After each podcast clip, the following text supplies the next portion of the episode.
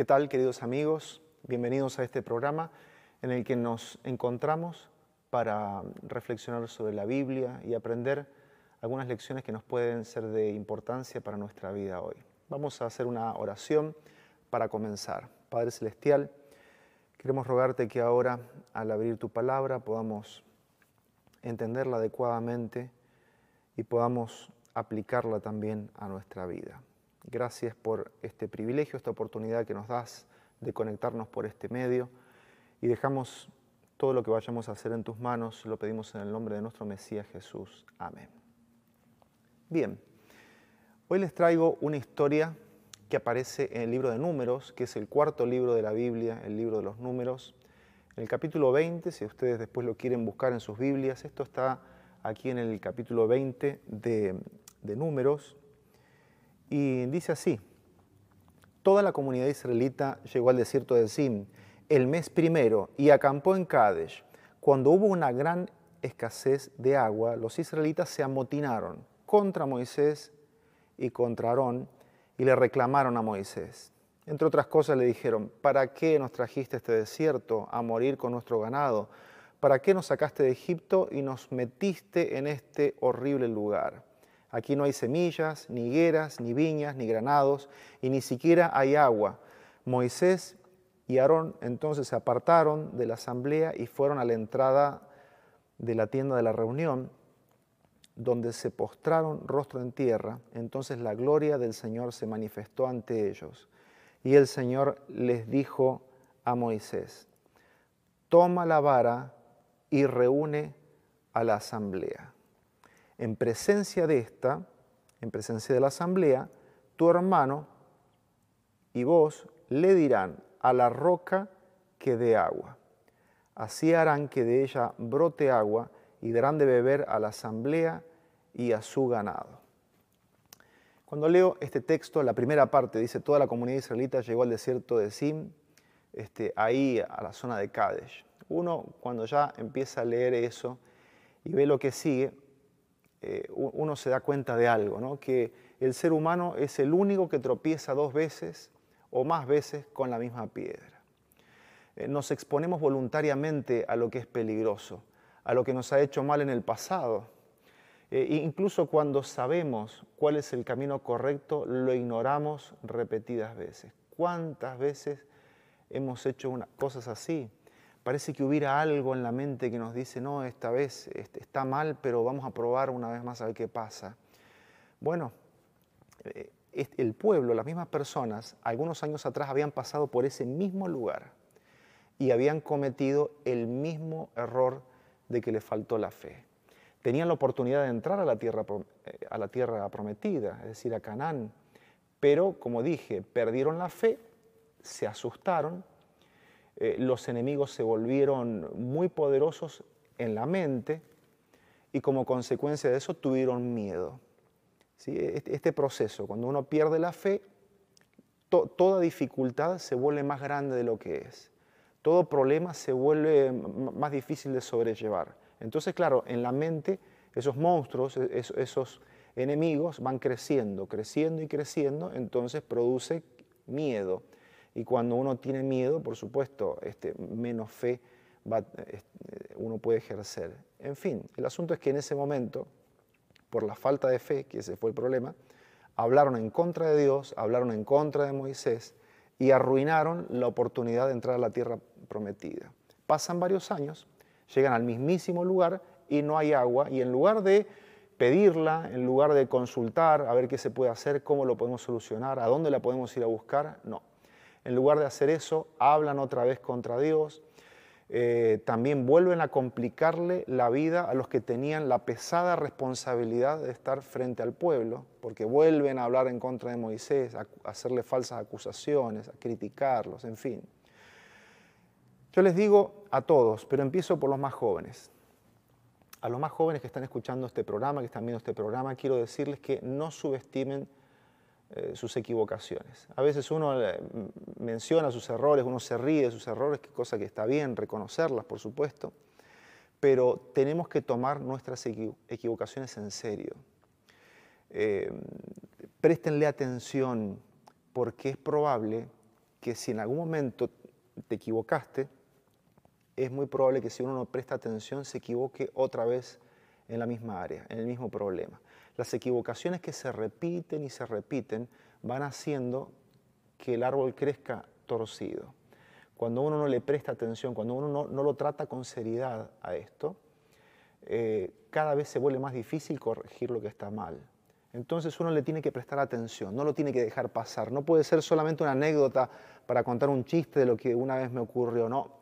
Uno lo puede contar y uno puede, pero eh, en realidad hace falta tomarlo con seriedad y decir, cuidado porque si me equivoqué en esto, si fui irresponsable, si no fui cuidadoso con mis relaciones, con las personas que me quieren, si no fui cuidadoso con mi familia, con los demás, ojo, porque es probable que pueda llegar a repetir este problema en el futuro.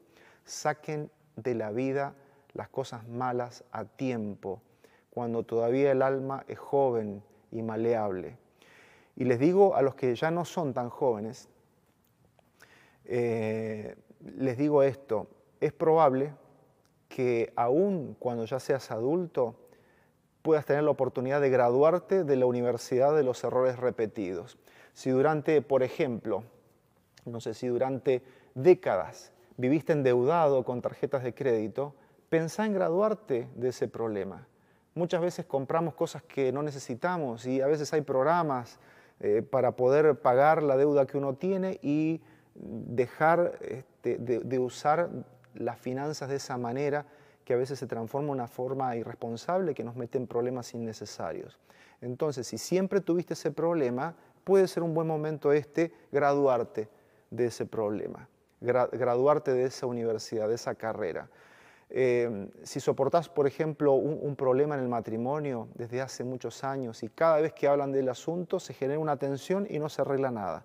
Cada vez que hablamos de ese problema eh, nos peleamos, pero no lo arreglamos. Bueno, ¿y qué tal si te gradúas en lugar de aceptar de que eso va a ser así siempre? Eh, anda un profesional, un profesional de confianza, un profesional que, te pueda ayudar en esto y resolves el asunto. No importa la edad que tengas, no importa los años que tenga tu matrimonio, te podés graduar de esto. Eh, pero lo importante es no repetir otra vez el mismo problema.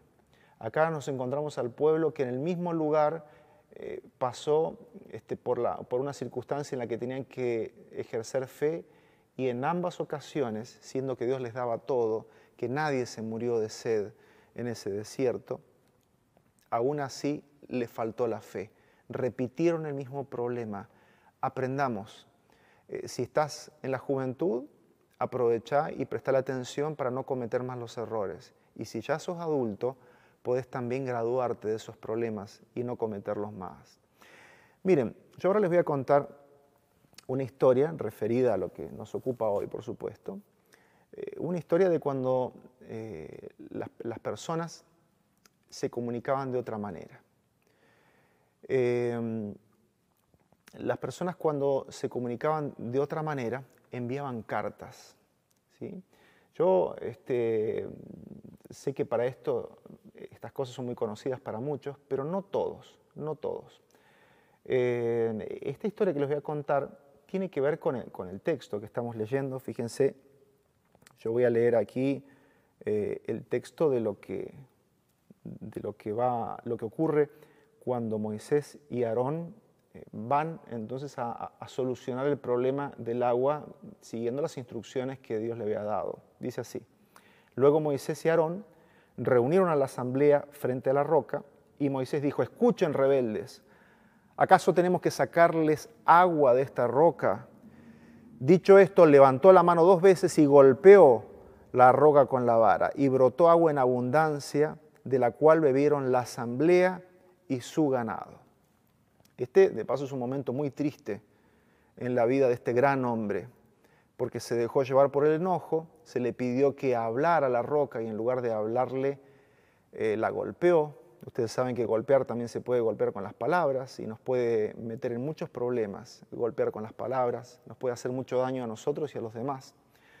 Pero eh, el punto es este, que Moisés lo que hace es eh, atribuirse parte del, del, del milagro. Dice, ¿acaso le tenemos que sacar otra vez agua de la roca? Como si Él tuviera la capacidad de sacar agua de la roca. Entonces, de paso Dios reacciona frente a esto y, no, parece que no se enoja tanto por el tema del golpe y por haberse enojado y por haber tratado mal al pueblo, sino que en realidad lo que dice Dios, leo un poco más adelante, esto está en el verso 12, dice que el Señor le dijo a Moisés y Aarón, por no haber confiado en mí, ni haber reconocido mi santidad en presencia de los israelitas, no serán ustedes los que lleven a esta comunidad a la tierra que les he dado leo esto, repito esto, por no haber reconocido mi santidad en presencia de los israelitas. Es decir, eh, el primer punto que parece que, estuvo mal por el que Dios dice esto es porque dijo, ¿será que nosotros, dijo Moisés, tenemos otra vez que sacarles agua a ustedes? Bien, como decía, eh, claro que Moisés y Aarón no tienen la capacidad de sacar agua de la roca, pero yo voy a este punto lo que les mencionaba hace un momento. Este, al charlar de, esta circunstancia me acuerdo de esa historia de la época eh, donde muchos de ustedes no habían nacido y la gente enviaba cartas.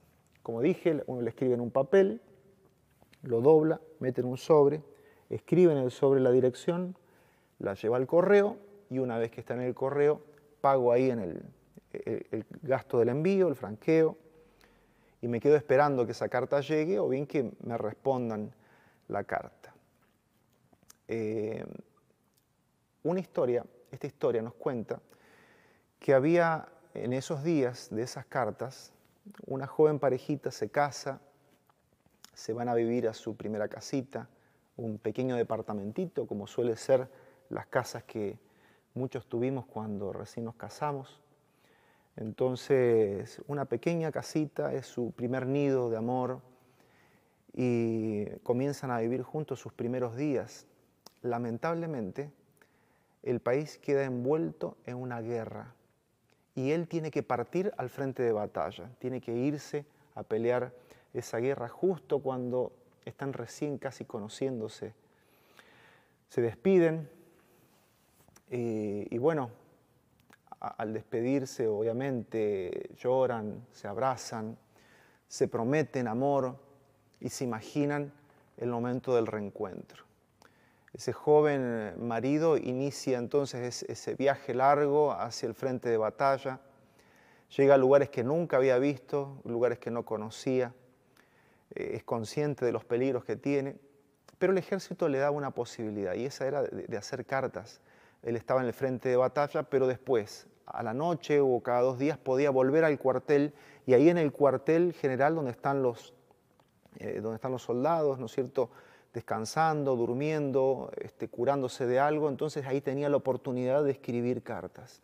Y todos los días escribía una parte de una carta a su amada, a su, amada esposa que estaba tan lejos. Y escribía una parte, entonces escribía una carta, terminaba de escribir una y le enviaba. Terminaba de escribir otra y le enviaba. Y así fue que él, él envía varias cartas, pero todavía él no, había recibido ninguna carta de su esposa. Entonces, bueno, él, intuía que estaba todo bien, pero, pero lo cierto es que no, había tenido ninguna respuesta. Seguía escribiéndole cartas a su esposa. Así que hasta un día, con mucha emoción, le traen al cuartel la primera carta de su esposa que tanto estaba esperando. Eh, abre esa carta y rompe el sobre de cualquier forma y quiere leer las palabras de su amada. Entonces empieza a leer y la esposa le cuenta primero de que ha recibido todas las cartas. Le dice, he recibido todas tus cartas y le cuenta además que esas cartas iba a la casa a llevárselas el cartero, el empleado del correo se la llevaba con mucha fidelidad, siempre eh, a tiempo, más o menos a la misma hora. Y le dice, le dice la esposa, la verdad es que nadie en esta triste situación ha sido capaz de traerme tanta emoción como ese cartero. Él siempre ha sido así tan amable y me daba tanta alegría verlo, verlo cada vez que venía a traerme esas cartas. Así que eh, es tanta la emoción este, que, me daba al ver que él traía esas cartas que tengo que confesarte que me he enamorado de él.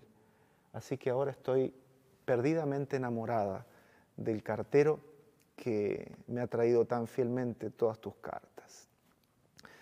Bueno, eh, esta historia de amor se puede parecer un poco a algunas situaciones que nosotros tenemos en nuestros ámbitos espirituales.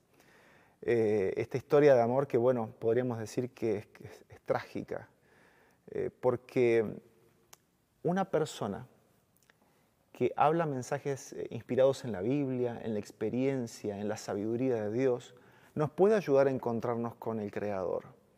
Pero un predicador no está para atraer atención sobre sí mismo. Un predicador siempre será un cartero. El cartero solamente está para entregar la carta. Eh, no debe ocupar el lugar del marido, porque eso es una desgracia. Eh, peor aún, cuando eh, eh, el predicador o, alguien que trabaja para Dios en cualquier área quiere tomar ese lugar, porque el mensaje de las cosas espirituales queda adulterado por un deseo de protagonismo. Por y esto lo voy a plantear en varias situaciones. Podríamos hablar, por ejemplo, de la música. La música es uno de los idiomas del alma. Eh, y esta si encima lleva un mensaje que nos acerca a Dios, se transforma en un mensajero de Dios, en un cartero. Eso es una música religiosa, espiritual. Eh, pero también tenemos que saber algo, la música religiosa no está para atraer la atención sobre sí misma. Puede hacerse conocida, es verdad, pero su finalidad no es hacerse famosa. La música religiosa está para acercarnos al que puede darnos agua. Un conjunto de ideas religiosas también, este, de doctrinas, de tradiciones, establecen una denominación, lo que decimos una religión. Los bautistas, los metodistas, los adventistas, los reformistas, los ortodoxos, los conservadores, cada uno puede tener eh, sus razones para pertenecer o para identificarse con estos movimientos. De hecho, muchos hemos sido bendecidos en cada uno de estos grupos o en el grupo en el que cada uno pertenezca. Pero una denominación, aunque yo pertenezca a una, sigue siendo un cartero.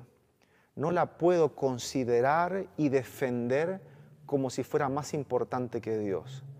Porque el, único que tiene poder para sacar agua de la roca es Dios. Nadie más, ninguna institución más, ninguna persona más.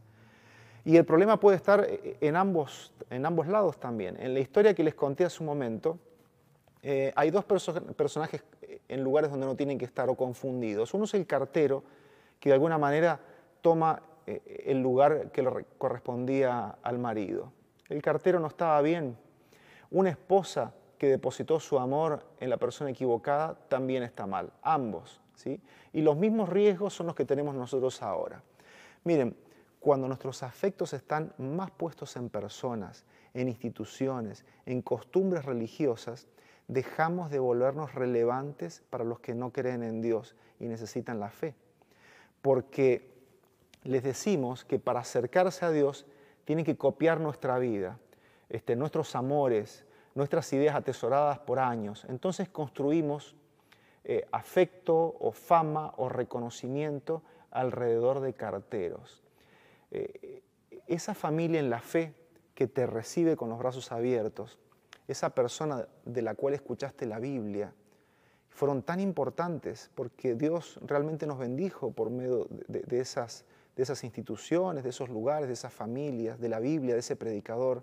Pero ¿saben qué? Ellos no pueden ocupar el lugar del único que puede darnos agua. No puede hacerlo porque no tiene poder para hacerlo.